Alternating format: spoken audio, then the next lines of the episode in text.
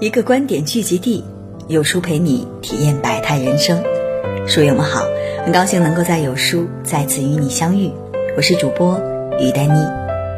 今天要和你分享的文章是来自安娜贝苏的《幸福藏在糊涂里》。前两天偶然翻到一个关于韩红的热门采访视频，视频中主持人问了韩红这样一个问题。较真儿带给你什么了吗？韩红回答：“在艺术上较真儿是好的，除此之外，我并不觉得他在成长过程当中带给我什么优势，反而过于较真儿，让我觉得我会丢失很多东西。”评论区里，网友纷纷对这番话深表赞同。有人说，自己曾经因为过于较真儿，凡事都要跟另一半分个对错。结果摧毁了一段感情，也有人说，平时总活得像个侦探，什么都不肯放过，但是却像给自己套了枷锁，越挣扎勒得越紧，越让他痛苦。还有人讲述了自己的经历，他说，有次跟朋友饭间闲聊的时候，因为西红柿炒蛋是先放西红柿还是先放蛋争执不下，最后竟然闹僵了关系。其实人生许多烦恼。就在于太较真儿，事事都要争个高下，弄个明白，结果把自己搞得身心俱疲。白岩松说，人生有两个基本点，一个是潇洒点，一个是糊涂点。年轻的时候总觉得事儿就得弄清楚了才放心，理那就得争明白了才服气。后来年岁渐长，阅历渐深。才终于发现，什么理都要争明白最伤感情，什么事儿都想弄清楚最累人心。人这一生活得越清醒，反而越容易不快乐。幸福许多时候其实藏在“糊涂”二字里。事儿无需太轻。有这样一则故事：两个落水者，一个视力好，一个近视。两人都拼命在水里挣扎，突然视力好的那位看到前面有一艘小船正在向他们这边飘来，患有近视的那位模模糊糊也看到了，于是两人都奋力向小船游去。游着游着，视力好的那位泄了气停了下来，因为他看清了，那不是一艘小船，而是一节枯朽的木头。但患有近视的人却并不知道那是一节木头，依然奋力向前游着。当他终于游到目的地，发现那竟然是一节木头时，他已离岸不远了。最终，视力好的人就这样在水里丧失了生命，而患有近视的人却得以自救。人生中许多事儿，不知道比知道要好，看得太明白。弄得太清楚，反而容易徒增烦恼。知乎里有位博主说啊，自己是一个喜欢刨根究底的人，什么事都要弄得清清楚楚。比如有的时候跟人吵完架，一定要问清到底是因为哪一句话吵架，究竟是谁的错。甚至有时候啊，在对方心里很抵触的时候，他还是钻牛角尖，非把问题弄清楚才肯罢休。这让他人际关系处得特别糟糕，他为此苦恼不堪。自己就是想弄个明白，难道错了吗？一位网友给他的建议获得了许多点赞，是这么说的：如果追根究底是为了自我检讨，留待日后改进，这谁都能接受。但是非要拉着别人一起复盘，从头到尾再过一遍，非得找出产生矛盾的根源。那这就是强迫症，许多事儿根本不用那么较真儿，模糊化处理才显得不那么锋锐，糊涂一点才能多一点缓冲。看完之后，深以为然。人至察则无徒，生活中有太多的事，并不都是黑白分明、一清二楚，一味较真儿、穷追猛打，只会烦了别人，累了自己。佛家有言：人不可太近，事不可太轻。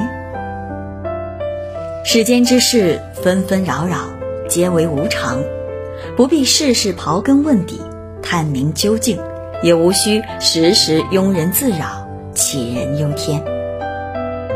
理，不用太明。作家卡耐基曾讲过一件自己的亲身经历。有一次，他参加一场宴会，宴会上有人说了一句话，并解释这句话是引自圣经。卡耐基听了觉得不对，当场指出这句话是出自莎士比亚的作品。两人各执己见，争论不休。于是他只好请一位对莎士比亚作品特别熟悉的朋友来评判对错。朋友偷偷给他使了个眼色，然后赞同了那位男子的观点。宴会结束后，卡耐基十分不解地问朋友：“那句话明明是出自莎士比亚，为什么要偏袒错误的一方？”朋友笑道：“指出他的错误，他还会继续和你纠结这个问题，浪费时间又影响你的心情，所以你没有必要跟他争。和人面对面争执是不明智的。”卡耐基听后觉得很有道理，并以此告诫人们：在争论中获胜的唯一方式就是避免争论。生活中许多问题都是如此，争来争去。并没什么实际意义。你觉得春天美，他觉得秋天好；你认为自由职业才潇洒，他认为稳定工作才靠谱；你觉得仪式感很重要，他觉得那只是浪费钱嘛；你认为快节奏才充实，他认为慢下来才叫幸福。许多问题并没有标准的答案，每个人的认知不同，站的角度不一样，衡量同件事的标准。也就会不一样，所以没必要非要争个对错，比个胜负。许多时候，赢了道理，反而输了感情。杨绛在《我们仨》里记录过一件事，他和钱钟书有次因为一个法文单词的读音争得面红耳赤，说了许多伤感情的话。最后，在一位法国夫人的公断下，判定杨绛对，钱钟书错。杨绛虽然赢了，却觉得无趣，很不开心。钱钟书输了，当然也不开心。那次吵架之后，杨绛突然意识到，争吵完全没有必要。两个人争来争去，并改变不了读音的定规，反而坏了彼此的兴致，伤了两个人的感情。道德经有言：“圣人之道，为而不争。”真正智慧的人，忍辱不变。寡言不争，不屑于较真儿，因为他们明白，越较真儿，越耗费心力；越争辩，越伤害感情。这世上的事，从来都是公说公有理，婆说婆有理，很难绝对分得清。若非原则问题，不必非得争个输赢，辩个明白，懂得适当装糊涂，才是大智慧。惊人愁多，傻人福多。《红楼梦》里记载，有一回，王熙凤为了讨好贾母，故意当众捉弄刘姥姥，用滑溜溜的筷子让刘姥姥夹鸽子蛋，还在刘姥姥头上横三竖四的插了许多五颜六色的花，把她打扮成了一个风流的老妖精，逗得众人捧腹大笑。按理说，当众扮丑。出尽洋相，还被众人嘲弄取笑，放在谁身上都不免生气。但刘姥姥不仅没有计较，还顺势拿自己开涮。她说：“我虽老了，年轻时也风流，爱个花儿粉的，今儿索性做个老风流。”其实啊，对于王熙凤等人故意拿她这个乡下老太太出丑，想让贾母开心的心思，刘姥姥心知肚明。只是故意选择了装糊涂，逗大家一乐。所以事后王熙凤为戏耍他，向他道歉时，他才说了这样一番话：“姑娘说哪里的话？咱们哄着老太太开个心，有什么恼的？你先嘱咐我，我就明白了。不过大家取笑，我要恼也就不说了。看穿不揭穿，看破不说破。”这便是刘姥姥的智慧之处。看似傻，实际上只是揣着明白装糊涂。既成全了别人，又不至于让自己陷入难堪。这样的他，相比时时刻刻都精明如蛇的凤姐，人缘更好，烦恼更少。有句话说得好：“惊人添忧愁，傻人有傻福。”人生不如意事常有八九，学会糊涂一点，偶尔装装傻，才能活得轻松，过得自在。正如电影《虞美人盛开的山坡》中所说：“没有人是傻瓜，只是有时候我们选择装傻，来感受那叫做幸福的东西。”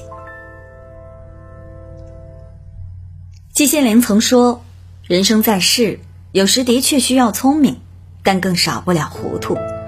糊涂不是愚拙，更是大智若愚的通透，万事随风的洒脱。”不是傻气，而是不事事计较、处处争辩的豁达；也不是不清不楚，而是一种清醒做事、简单做人的高情商。为人处事，一半清醒，一半糊涂，才是大智慧。与你共勉。好的，那今天的内容就和大家分享到这儿。喜欢文章。不妨在文末点一点再看，多和我们互动，这样有书就会每天出现在您公众号靠前的位置。长按扫描文末的二维码，在有书公众号菜单也可以免费领取到五十二本好书，每天都会有主播读给你听。我是于丹妮，明天同一时间我们不见不散。